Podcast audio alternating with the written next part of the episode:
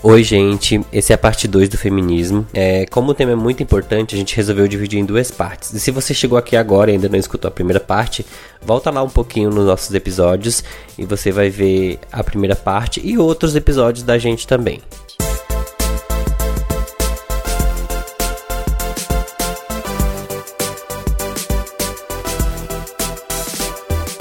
E, gente, vocês acham que com o movimento feminista, é, muitos costumes da sociedade eles começaram a mudar em relação ao empoderamento feminino, né? Vamos dizer assim. É, tem alguma coisa que vocês recordem que hoje é comum, mas antigamente ainda era considerado um tabu? Ah, tem, tem, Gerson. Tem algumas coisas, como por exemplo, eu vou falar por mim mesmo. Na, na minha adolescência, apesar que eu só tenho 15 anos, nossa, eu não poderia andar com uma roupa curta. Se andasse com uma roupa curta, eu seria taxada de todas as coisas que você pensar e imaginar. Eu não poderia. Gente, eu sempre fui apaixonada por batom, mas eu não poderia usar batom vermelho, porque se eu usasse batom vermelho, eu poderia ser confundida com algumas profissionais. Então, são coisas assim que, gente, não, não faz muito tempo, mas ainda existem certos tipos de coisa que, que é totalmente fora do, do padrão. E, e, tem muitos pais, muitos, muitos avós que ainda, que ainda utilizam disso. Porque eu já presenciei algumas cenas que eu falo, gente, pelo amor de Deus, nós estamos no pleno século XXI. Mas mesmo assim ainda acontece. Pegando o, o exemplo da, da Maria, eu vou falar uma, uma, situação que acontece muito comigo. No meu caso, né, eu moro sozinha. Eu fui casada, me separei, e aí desde então eu, eu moro sozinha. E ainda assim, né, quando eu falo para as pessoas, as pessoas, tem algumas pessoas pessoas, né? Algumas mulheres mais velhas, homens mais velhos, ou homens até da minha idade mesmo falam, mas por que você mora sozinha? Tipo, qual é o mistério de uma mulher morar sozinha? Consigo fazer tudo, se quebra alguma coisa dentro de casa, eu tenho chave de fenda, eu conserto tenho martelo, eu prego as coisas na parede, eu faço comida, eu, sabe, é uma vida normal. Então as pessoas acham que a mulher não consegue virar sozinha de um modo, né, ainda tem essa ideia de que a mulher ou precisa estar tá na casa dos pais ou ela precisa estar tá casada, porque se não for uma coisa ou outra, ela tá, sei lá, perdida no mundo. E até ouvi de uma de, de, de, uma pessoa da minha família, uma pessoa mais velha da minha família, tipo, mas por que que você não casa de novo? Eu falei, mas sabe, qual necessidade? Eu tô muito bem do jeito que eu tô, né? Não sabe, não, não vai fazer nenhuma diferença uma outra pessoa morando comigo ou não, porque eu consigo me virar tranquilamente sozinha. E as pessoas ainda têm essa mentalidade de que depois da transição com o cabelo natural e depois acho que uns três anos e meio eu raspei, né? Quando eu raspei, eu saí de um black muito grande pro, pra nada, né? Eu passei a zero quase.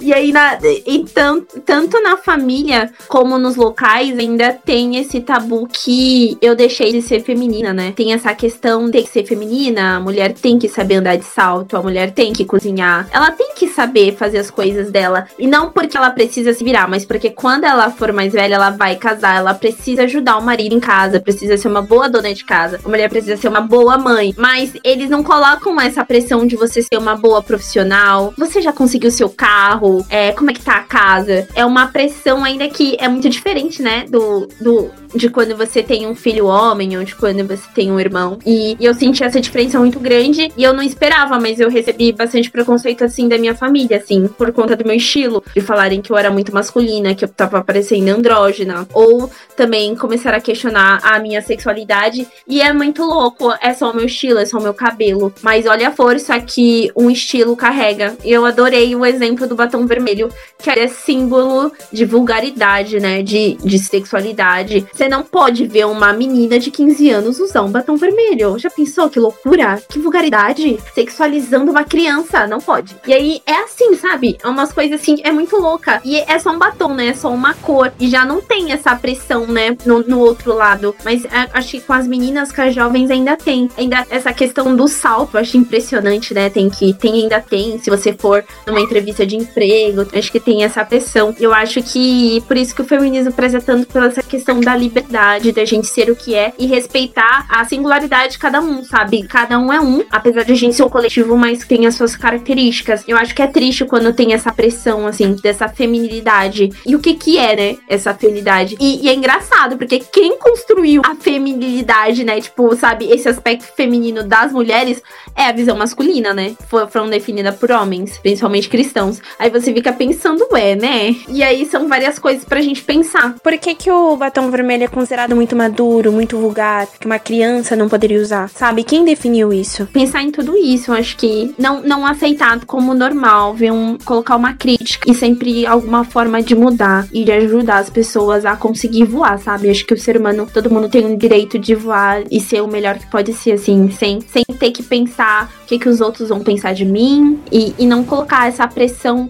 e generalizar. Toda mulher nasceu para ser mãe, para casar e ter filhos. O sucesso da mulher é um bom casamento, ela chegar em casa, fazer e o marido estar feliz.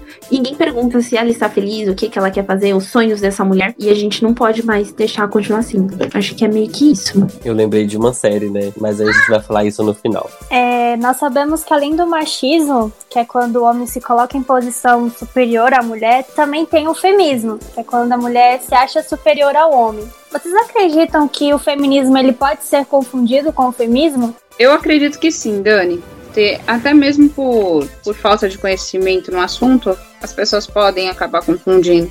Então, é a mesma coisa como nós estávamos falando. A mulher no feminismo, o intuito dela é ter voz ativa. E muitas vezes a pessoa ter uma voz ativa, ela pode ser interpretada dessa, de, uma, de uma forma incorreta. Então, pode acontecer sim. Sim, sim, acho que pode rolar sim essa, essa confusão. Mas eu acredito que o caminho é sempre a informação, sabe? Tipo, ter esse espírito de procura de tentar entender. Mas a, a, a confusão acontece mesmo, mas é entender que são temas que têm pontos de partida diferentes. Eu acho que esse o feminismo ele vai falar sobre uma sobreposição. E quando a gente fala de feminismo, a gente tá falando de igualdade de liberdade, de justiça para todos os gêneros, para que não tenha essa, essa desigualdade que assola tão grande. E aí, quando a gente fala disso, não, não tem como ter uma sobreposição, porque a gente não quer o lugar do homem, a gente quer o nosso espaço. Não é uma luta quem vai chegar primeiro, é de quem vai estar tá lá, de ter a mesma oportunidade de estar tá nessa corrida, né? Então acho que a gente tá falando de diferentes. Acho que quando falar de feminismo é uma sobreposição, uma supremacia, e esse rolê não é saudável. Acho que ninguém vence quando é dessa forma. A gente precisa precisa sempre pensar em, em, nessa questão da equidade que as meninas falaram o tempo todo e tomar muito cuidado com essas denominações, mas sempre pensar que são temas diferentes e que a gente precisa combater qualquer tipo de desigualdade. Se a gente quer falar, como eu já disse antes também, né, sobre uma, uma sociedade mais equa,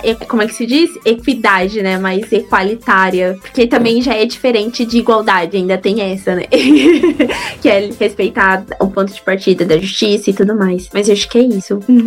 A gente tem que pensar da real verdade, da, da real vontade do, do feminismo, que é a igualdade entre os gêneros, né? Entre, entre os sexos, entre homem e mulher. Todos os seres, né? Digamos assim, a gente luta por isso, a gente luta pela igualdade. Então, sempre que você pensa em mudar isso, em mulher será mais, homem será mais, a gente já tá, já tá fugindo da, da essência, né? Do que a gente realmente espera, né? Desse, desse rolê, essa. Do que é da nossa luta assim, do dia a dia, de pensar que tudo que nós mulheres formos fazer é, não, não tenha julgamento, não tenha olhares tortos, porque é, a gente só busca as mesmas coisas que os homens fazem desde sempre e sem julgamentos. Então, a gente também não, não tá do, do lugar de, de, de julgar, né? De apontar e nem nada, a gente só tá no lugar de, de buscar a igualdade mesmo. Vocês acreditam que ainda pode haver uma revolução na mente de pessoas mais antigas que foram ensinadas com base na cultura machista? Gerson,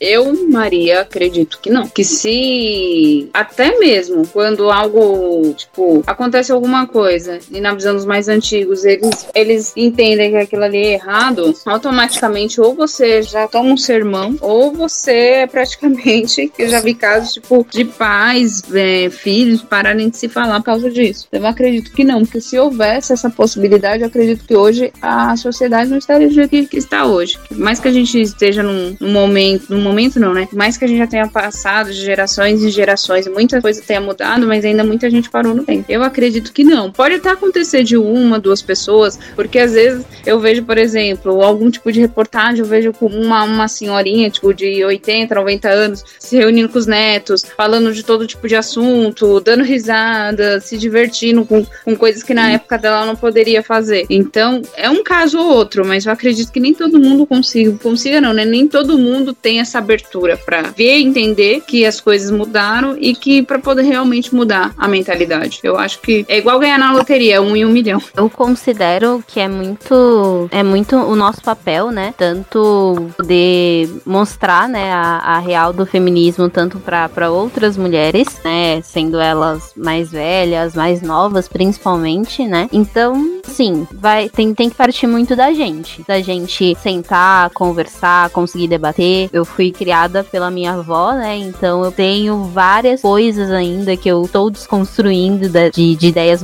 machistas. Quando eu sento para conversar com ela, eu sempre busco tentar mostrar as coisas. Então, quando a gente fala sobre sexualidade, quando a gente fala sobre, sobre aborto, quando a gente fala sobre o que jeito a mulher tem ou não que se vestir, do jeito que ela tem ou não que se portar, sobre a, né, perante a sociedade, sendo ela solteira, sendo ela casada, sento e debato isso com a minha avó de 87 anos, que nasceu no interior de Minas Gerais e foi criada assim na base do extremo machismo, mas eu ainda sempre converso com ela da, da mesma forma que eu converso com a minha sobrinha de 8 anos, porque eu acho que esse é o meu papel, principalmente porque eu ainda estou me, me desconstruindo de muitas coisas que a gente, que meio quase que, né, a gente já nasce com, é, com essas ideias implantadas na nossa mente. Então, me desconstruo muito e sempre que eu sento para conversar, né, com essas do, duas gerações totalmente opostas da, da minha família, que são mulheres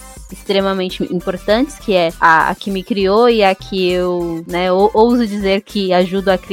Eu debato da mesma forma, porque se a gente tá aqui, é por isso, é pelo feminismo, sabe? Se a gente pode falar, se a gente pode trabalhar, se a gente pode correr atrás dos nossos sonhos. Ainda tem muita coisa para ser feita, né? Mas o que a gente já tem é, é, foi através do feminismo. A gente não pode, de maneira alguma, ofuscar toda a luta e ela tá aí, a gente ainda tem muito, muito que fazer. Ai, eu acho uma pergunta um pouco complicada, mas eu achei muito lindo ouvir as meninas falarem essa, essa questão do amor, né, da família. E é muito louco porque quando a gente fala de reconstrução, e acho que tem que ser sempre de dentro para fora, então a gente precisa tentar mudar sempre de nós, né, do nosso ser humano, nosso aspecto e da nossa família daqui, de dentro da nossa família, do seio da família mesmo, pra sociedade. Eu acredito que dá para mudar sim, mas tudo depende da vontade, da vontade de cada ser humano, dessa, dessa busca. E assim, porque eu sou filha de militar, eu, eu não cresci num ambiente desconstruído, eu precisei me desconstruir, é, um, é um processo contínuo, acho que é isso que as pessoas precisam entender. A gente precisa trabalhar e aprender juntos, é todo dia, são novos aprendizados, a diferença é que alguns estão dispostos a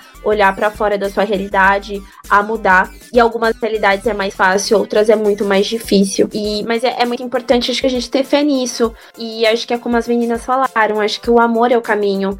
Quando a Liz comentou que ela senta para conversar com a avó dela de 87 anos, eu acho, esqueci a idade, com a mesma é, que ela conversa com a sobrinha dela de 8 anos e a mesma vibe, acho que o espírito é esse, a gente cultivar essa paciência. Eu sei que não é fácil em algumas circunstâncias, em alguns momentos, mas a gente ter essa fé no ser humano, a gente é, entender que somos um coletivo, mas cada ser humano tem o seu lado individual, cada um tem a sua característica, tem a sua potência, e se a gente acreditar nisso, a gente acredita sim que dá para mudar se cada um olhar para dentro e, e, e, se colocar também no lugar do outro. E é isso, acho que ter essa vontade, querer aprender, é isso que, que, que muda a situação quando você tem essa vontade e você não se conforma. Mas eu acredito que é possível sim. Eu vejo isso muito nas crianças, assim, e eu vejo muito casos de avós e várias famílias que às vezes as, os jovens são expulsos de casa e às vezes consegue acolhimento no lar dos avós. Eu acho que pelo amor acho que essa geração passada, os nossos avós, nossos tios, eles não entendem muito a nossa geração, mas pelo amor que eles sentem pela gente, muitas vezes eles tentam mudar e eles tentam entender. E algumas coisas é, é, é complicado porque é do ser humano, então não tem muita explicação, não tem muito o que entender. A gente aceita e respeita. Mas é, é esse espírito de tentar é muito importante para essa mudança e vai de cada um querer e procurar É isso. Acho que é isso. Ver uma porta sempre aberta e não se preocupar como você vai destrancar a porta, sabe? É, e não sei se foi muito sentido isso, mas acho que é essa questão, esse espírito de busca. Acho que é possível sim. Eu gosto de acreditar que sim. Acho que as meninas falaram tudo. Realmente, é, as pessoas que já têm, foram educadas e criadas com essa mentalidade, eles acreditam que realmente o machismo, essa cultura, ela deu certo, né? Mas acho que não existe impossível. Acho que, como a Babi falou, se com amor, acho que as pessoas conseguem procurar entender melhor o nosso lado e ver que realmente é uma versão melhor da sociedade, né? Que vai ser melhor para ambas as partes. Então isso é muito importante. Eu gostei muito de falar sobre isso, conversar com vocês sobre esse tema. Para finalizar, a gente sempre pede para vocês indicarem músicas, série, livros, filme sobre o tema, né? E eu já vou indicar a minha aqui, que é N with an E, ou melhor, N com E, né? Que está na Netflix, também é a melhor série que existe na Netflix, porque ela fala de uma garotinha que quer conhecer novos caminhos, que quer ser uma escritora e que ela batalha muito na escola dela para que isso aconteça e ela acaba fazendo meio que uma revolução na vila onde ela mora. Então eu indico bastante para quem nunca assistiu. E também quero indicar o Deixe de Pantincast, que é o podcast da minha amiga Mayara e também supervisora aqui da Hong, né? Beijo, miga. E para todas as meninas que fazem o Deixe de Podcast, porque ele é feito por mulheres sertanejas independentes, assim como elas se intitulam. E o podcast é muito bom e trata sobre todo tipo de assunto, inclusive feminismo, racismo, enfim, tudo que vocês imaginarem, elas estão falando lá. Eu adorei essa indicação, Gerson. Essa é a minha série favorita da Netflix no momento. NFUE, eu recomendo para todo mundo, gente. É utilidade, utilidade pública. Desculpa, acho que eu cortei alguém, mas a minha indicação de livro é o da Shimamanda. Gente, o, o, inglês Shimamada Negoji Adichie, eu não sei se assim pronuncia, mas o nome do livro é Sejamos Todos Feministas. Eu gosto muito dele, é da Companhia das Letras letras. Ele é muito curtinho, ele é pequeno, é livro de bolso. E tem também o Para Educar Crianças Feministas, um manifesto. Os dois são dessa mesma escritora. Ela é fantástica, feminista em pauta africana. Eu esqueci de onde ela é exatamente, mas eu recomendo muitas leituras dela porque são leves para qualquer idade, qualquer pessoa. É de fácil entendimento, absorção e dá pra gente ler com os nossos sobrinhos, netos, enfim. E eu acho que é uma leitura muito gostosa e você entende muito claramente o que ela quer dizer e você consegue aplicar e tentar refletir na sua realidade. Então eu deixo essas duas,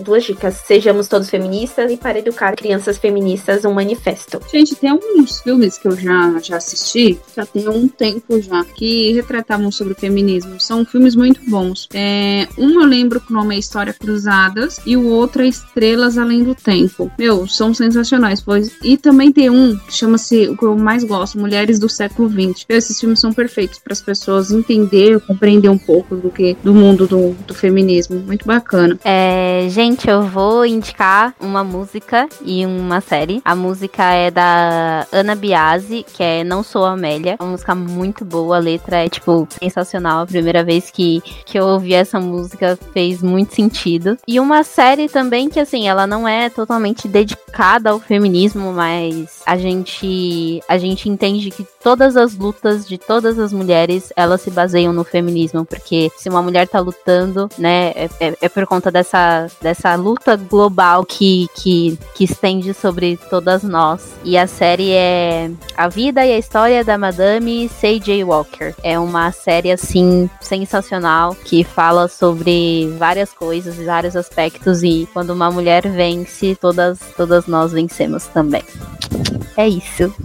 E eu vou indicar uma música da Peach. O nome dela é Desconstruindo Amélia. Ela é uma música que fala muito sobre essa questão de feminismo, de da mulher ganhar menos que o homem. Acho que tudo que a gente falou aqui engloba um pouquinho nessa música e ela é muito boa. Então é isso, gente. Muito obrigado, Bárbara, Liz e Maria. Obrigado por aceitarem o convite e por falarem de um tema muito importante. Ai, por nada, Gerson. Assim, pra mim é uma honra participar. Sempre conte comigo, porque eu adoro. eu também fiquei muito feliz com o convite. Aprendi muito com vocês. É muito bom rever, tava com saudades. Muito obrigada pela oportunidade e de aprender aqui com vocês. Espero que várias pessoas consigam ouvir e conseguir levantar aí uma reflexão super saudável e positiva pra gente. É isso. Com Muito obrigada. certeza. Gente, eu sou super suspeita pra falar, porque eu acho que o HongTube é, é uma maneira da gente ficar junto mesmo durante a quarentena. A gente mata um pouquinho a saudade dessa da vibe que a gente tinha na operação, né? E eu sou muito fã, gente. Sigam em todas as redes sociais, né? pra continuarem ouvindo essas histórias maravilhosas. Obrigada por me chamarem, me chamem sempre. Quero agradecer a Dani também, né, que voltou de férias, a bonita. Eu que agradeço estar aqui mais uma vez. É sempre bom a gente estar reunido falando sobre esses assuntos, nessa participação das meninas. E é isso. Obrigado Uau. mais uma vez, gente. Beijo. Beijo, gente. Beijo. Tchau. Já pode sair ou depois vai ter o pós-bastidores? Vocês que mandam. Só para finalizar com chave de ouro, a Bárbara vai trazer aqui uma reflexão para vocês. É sobre uma reflexão de março de 2018. Eu queria que a força desse dia tombasse sobre cada mão erguida para machucá-las, cada insulto que as subestimam, cada toque que as diminui e manipula. Queria que essa força calasse cada palavra que tira esperança, coragem e autoconfiança delas. Eu gostaria que esse dia 8 de março significasse mais respeito, que não precisaríamos mais escolher a roupa certa para andar na rua, pegar ônibus, poder andar à noite sem medo. Queria que erro não tivesse sexo, nem a roupa que eu tenho que usar. Queria que usar ou não sutiã fosse normal, sem ser vulgar, apelativo ou desprovida de bom senso. Queria que elas pudessem ter festa do Ben 10, Naruto, ou aprendessem a jogar futebol também. Ou pelo menos que pudéssemos escolher, sem esse tal de não, isso é de menino. Queria que, muito além de escolher entre depilar ou não, que pudéssemos lutar e usufruir do espaço igualmente. Queria que fôssemos empregadas por sermos boas e eficientes, capazes mas nunca porque seduziu o chefe ou a saia mais curta com seu entrevistador ou porque a vaga foi ocupada por um homem. Porque homens são mais objetivos e focados e mulheres são muito emotivas. Porque é natural do homem isso e aquilo. Queria que esse dia significasse que iriam parar de generalizar homens. São assim, mulheres são assim. Sendo que traição, covardia e egoísmo são coisas humanas. É personalidade, criação o que você quiser, mas não é porque eu vim com uma vagina e ele com um pinto. Acredito que a diferença vem de dentro para fora e não precisa ser ruim, desvantagem. Nós não precisamos entender. Aceitar e respeitar já é o suficiente. E quase metade do caminho. A outra metade é com diálogo, empatia e ação. Queria que não orassem para elas terem filhos ou bom marido. Eu queria que não orassem para elas terem filhos ou um bom marido, mas para que sejam felizes, com ou sem eles. Queria que não impusessem padrão de felicidade. Na verdade, eu queria que pudéssemos ser críticas ao padrão em si. Eu queria que ninguém mais sofresse por ter nascido mulher. E acima de tudo, queria que nenhuma mulher quisesse deixar de ser o que é, porque a fizeram ter medo de ser quem é. Eu queria que fôssemos mais humanos, que aceitássemos que somos falhos, que estamos em construção. Essa é a parte mais legal. Ninguém é perfeito, seja homem ou mulher. Eu queria que a força desse dia abraçasse cada uma delas. Eu queria, em meio a tantos querer, fazer alguma coisa por elas.